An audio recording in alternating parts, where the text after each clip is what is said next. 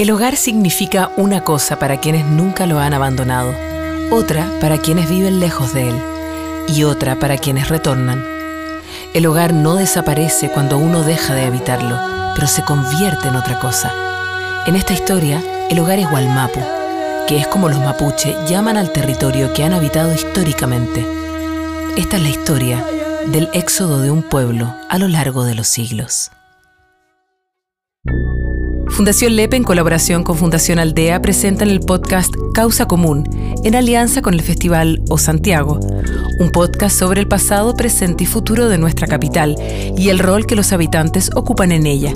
Ponemos por delante el bien común, la manera colaborativa de hacer, habitar e imaginar nuestro hogar compartido, la ciudad. Soy Trinidad Piris y el capítulo de hoy es El habitar urbano mapuche.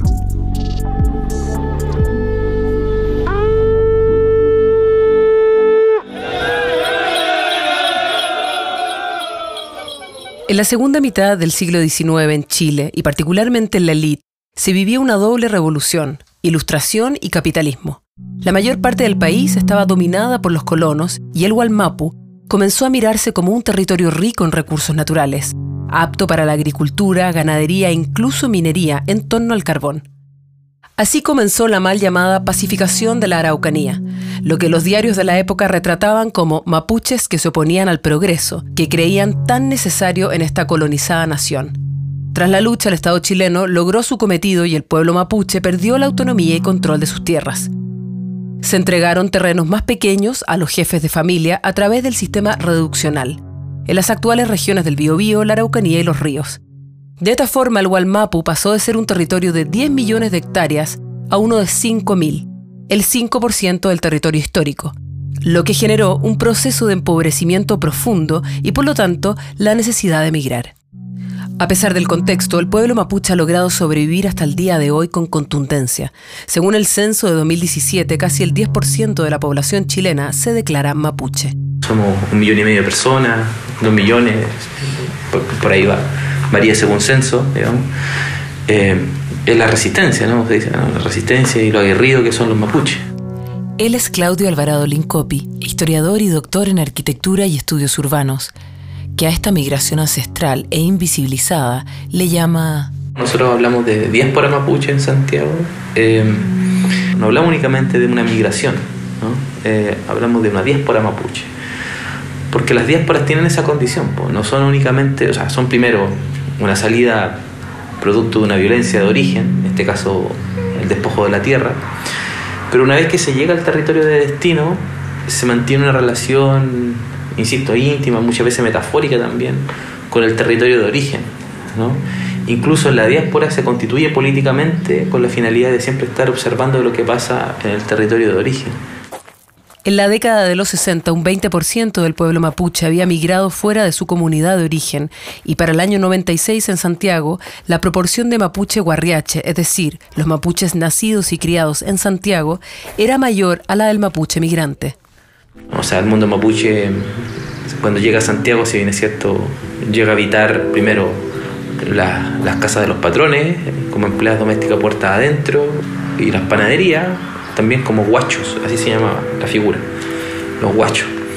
Luego probablemente viven por el centro de la ciudad y posteriormente cuando se comienza a expandir como la mancha urbana, eh, los mapuches participan también en las tomas de terreno, en los procesos de autoconstrucción, en las periferias de la ciudad. Y en esa periferia urbana, en los 80, comienzan a organizarse y a hacer su primer guillatún en la Florida.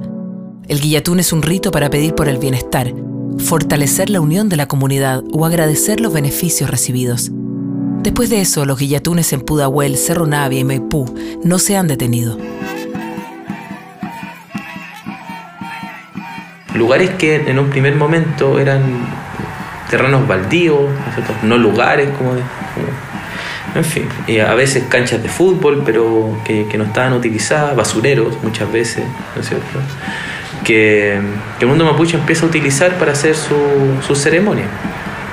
Eh, y comienzan procesos de recuperación de esos espacios también. Entonces, eh, ante el guillatún, por lo tanto, limpiarlo, ¿no es cierto? sacar toda la basura y después plantar un rehue ahí, en medio del basural. El rehue es el altar, un tronco tallado a mano que simboliza el árbol sagrado donde se posan los espíritus. Eh, y con los años comenzar a limpiarlo más, a plantar pastitos, ¿no es cierto?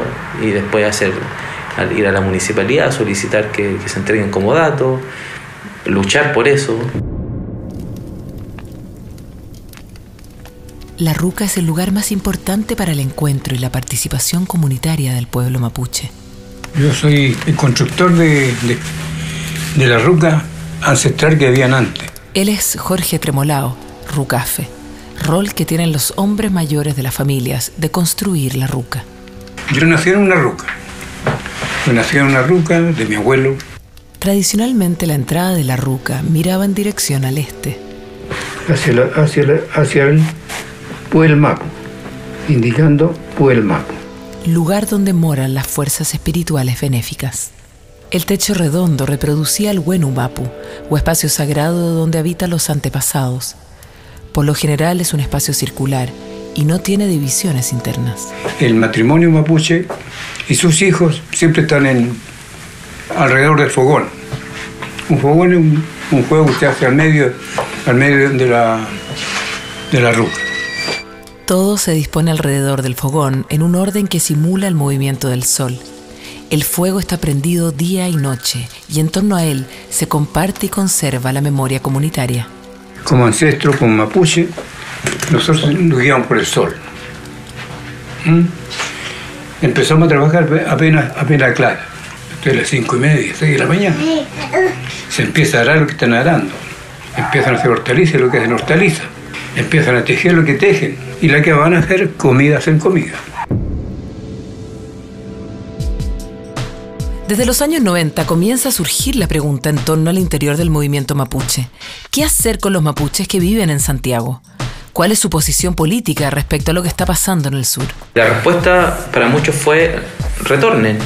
No, no, hay más salida que esa. Retornar a ese país mapuche con la finalidad de poblarlo de mapuches nuevamente eh, y ser mayoría en esa región. Eh, como las condiciones económicas de la Araucanía no son las mejores, ese retorno hasta, hasta que esas condiciones económicas no existan probablemente difícilmente pueden existir.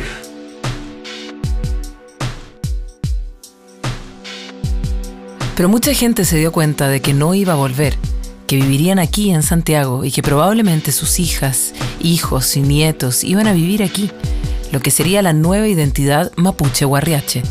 Entonces abrir y crear espacios comunitarios se volvió indispensable para desarrollar un conjunto de prácticas y ceremonias. El año 2004 se crea el Centro Ceremonial Mamuidache, un espacio que representa la construcción del territorio ancestral mapuche, ubicado en la comuna del Bosque, donde viven más de 8.000 personas de origen mapuche. Solamente la ruca de aquí, de Mamuidache, ese lo hice yo. Eso lo hice con, no, no yo, yo, bajo mi conocimiento, Hablamos con Juan Queupán, Olaya Seguiel y Carla Carrasco, presidente, vicepresidenta y secretaria de la asociación Petu Moguelein Mahuidache, para que nos contaran la misión que este espacio sagrado tiene en Santiago. En un comienzo esto partió como una toma. Aquí se encontraron unas personas que lo que tenían en común era su ascendencia mapuche entonces ellos quisieron eh, tomarse este espacio, fue difícil para ellos, ellos estuvieron presos en, esa oportunidad y así fue como se pudo consolidar este espacio como un espacio de espiritualidad. Eh, en donde converge tanto lo indígena como lo no indígena, porque estamos insertos en un espacio eh, que es un centro ceremonial, no es un parque de diversiones ni de entretenciones, es un centro de espiritualidad. Aquí nosotros revitalizamos nuestras costumbres, nuestras tradiciones, intentamos recuperar nuestra lengua eh, eh, y nuestra misión principal hoy en día es poder conquistar, reconquistar y atraer a los jóvenes Mahuidache es un espacio principalmente donde las personas con ascendencia mapuche pueden volver a recuperar su lengua, sus tradiciones, su cosmovisión y kimun o sabiduría ancestral. Aunque en la región metropolitana llegan personas de diferentes orígenes y con diferentes costumbres, se sienten fortalecidas en este espacio. Claro, porque si bien es cierto hay como un origen eh, en común que es el ser mapuche, pero también hay costumbres costumbres y hay tradiciones que vienen dados por la zona que, desde la que tú provienes, el, origen. Entonces, claro, aquí tenemos personas que vienen de la costa y viven, por ejemplo, sus ceremonias de una manera eh, y hay otras que vienen de la zona del Pehuenche y, lo, viven de otra manera. ¿Y cómo se logra juntar orígenes distintos, aunque haya algo en común? Con diálogo también y, con respeto. Con diálogo, respeto, con el escuchar, con mucha empatía. ¿Cuál es el rol del centro dentro de la comuna del bosque? nosotros lo que hemos hecho es visibilizar eh, todo lo que hemos dicho, nuestra cultura, eh, nuestro ser como pueblo, como nación mapuche. Podemos decir que a, hoy eh, la comuna, la población mapuche sabe de la existencia de un espacio, nos conoce, se atreve a venir a conocernos. Eh, y, nosotros hemos tenido también la capacidad de relacionarnos con, con, otro, con otros organismos eh, para lograr eso mismo. Yo siento que aquí llegan con una actitud súper seria, pero se van con el piuque, con el corazón llenito y todos felices y no quieren que terminen las capacitaciones. Eso es lo que nosotros entregamos y eso es lo que es el mapuche. No somos herméticos, pero sí nos necesitamos que la gente también sepa desde el centro como parte de nuestra cultura. Para eso nosotros con, con múltiples actividades que hacemos como que tuvimos que dar fe de que en el fondo podíamos eh, o éramos una organización que podía hacerse cargo de este espacio. Y de hecho nosotros logramos el comodato del espacio el 2016. 17. 17 bienes nacionales a nosotros nos cedió el comodato del espacio por 30 años y eso significa que tenemos que darle el uso para el cual fue cedido. Em, y entre esas actividades nosotros hacemos actividades que lo que tiene que ver, por ejemplo, con salud, nosotros llevamos, hay un proyecto que lo llevamos por muchos años, siete, siete años, ocho años que es un proyecto de, es un programa de salud especial para pueblos indígenas, que es el PESPI. Eh, también hacemos visitas educativas y eso significa que con nosotros se relacionan universidades, colegios de la comuna, colegios de otras comunas, eh, hogares de ancianos. Eh, también nos relacionamos con lo artístico, con lo cultural. Aquí presentamos obras de teatro. Eh, lanzamiento de libros. Eh, lanzamiento de libros. Aquí han habido muestras de gastronomía, se han hecho talleres de gastronomía abiertos a la comunidad. Y en esa misma relación que de trabajo que tenemos eh, colaborativo con el municipio, ellos también hacen sus propias actividades dentro de este espacio. ¿Y cómo se mantienen las tradiciones mapuche en Santiago de alguna manera lejos de la naturaleza? Revitalizando, creo recordando nuestra historia, nuestro Tubún, como es llamado, volviendo a nuestros territorios cada cierto tiempo. Tenemos hartas papás que tienen tremenda historia, que se han escrito, como dice la Lamien, en esas obras de teatro. Nuestra comunidad son el 80% yo creo adulto mayor, que son los que son de distintos territorios también. Entonces ellos nos cuentan su historia, y es la forma en la que el mapuche también lleva su historia. El valor de tener un espacio como Mahuidache es inmenso. Ahí el mapuche urbano define sus fronteras y sus límites en relación a lo no mapuche.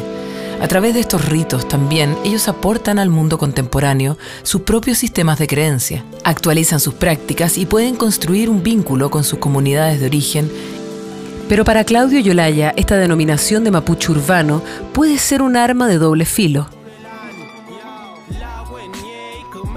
Hay una trampa detrás de eso, utilizada por supuesto por, las, instituciones, digamos.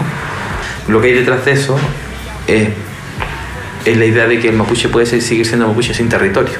Es la idea de, bueno, si existe mapuche urbano, eh, el tema de la recuperación territorial no es tan importante porque se puede seguir siendo mapuche, miren, tienen Ruca en Santiago y por lo tanto el problema de la recuperación territorial en el sur contra las forestales y los latifundistas parece ser no tan relevante. Y que en el fondo nos tiene como confinados a que eh, mapuche existe allá nomás, en el sur. También habemos gente mapuche, también hay gente mapuche en la ciudad.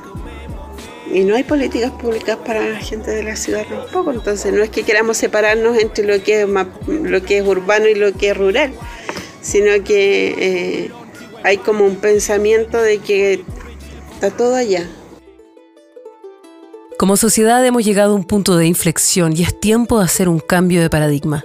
La cosmovisión mapuche tiene identificado esto hace mucho tiempo en términos del valor de lo colectivo, el respeto al medio ambiente, la visión sobre la salud y el valor de nuestros ancestros. Entonces, es hora de aprender, visibilizar y dialogar.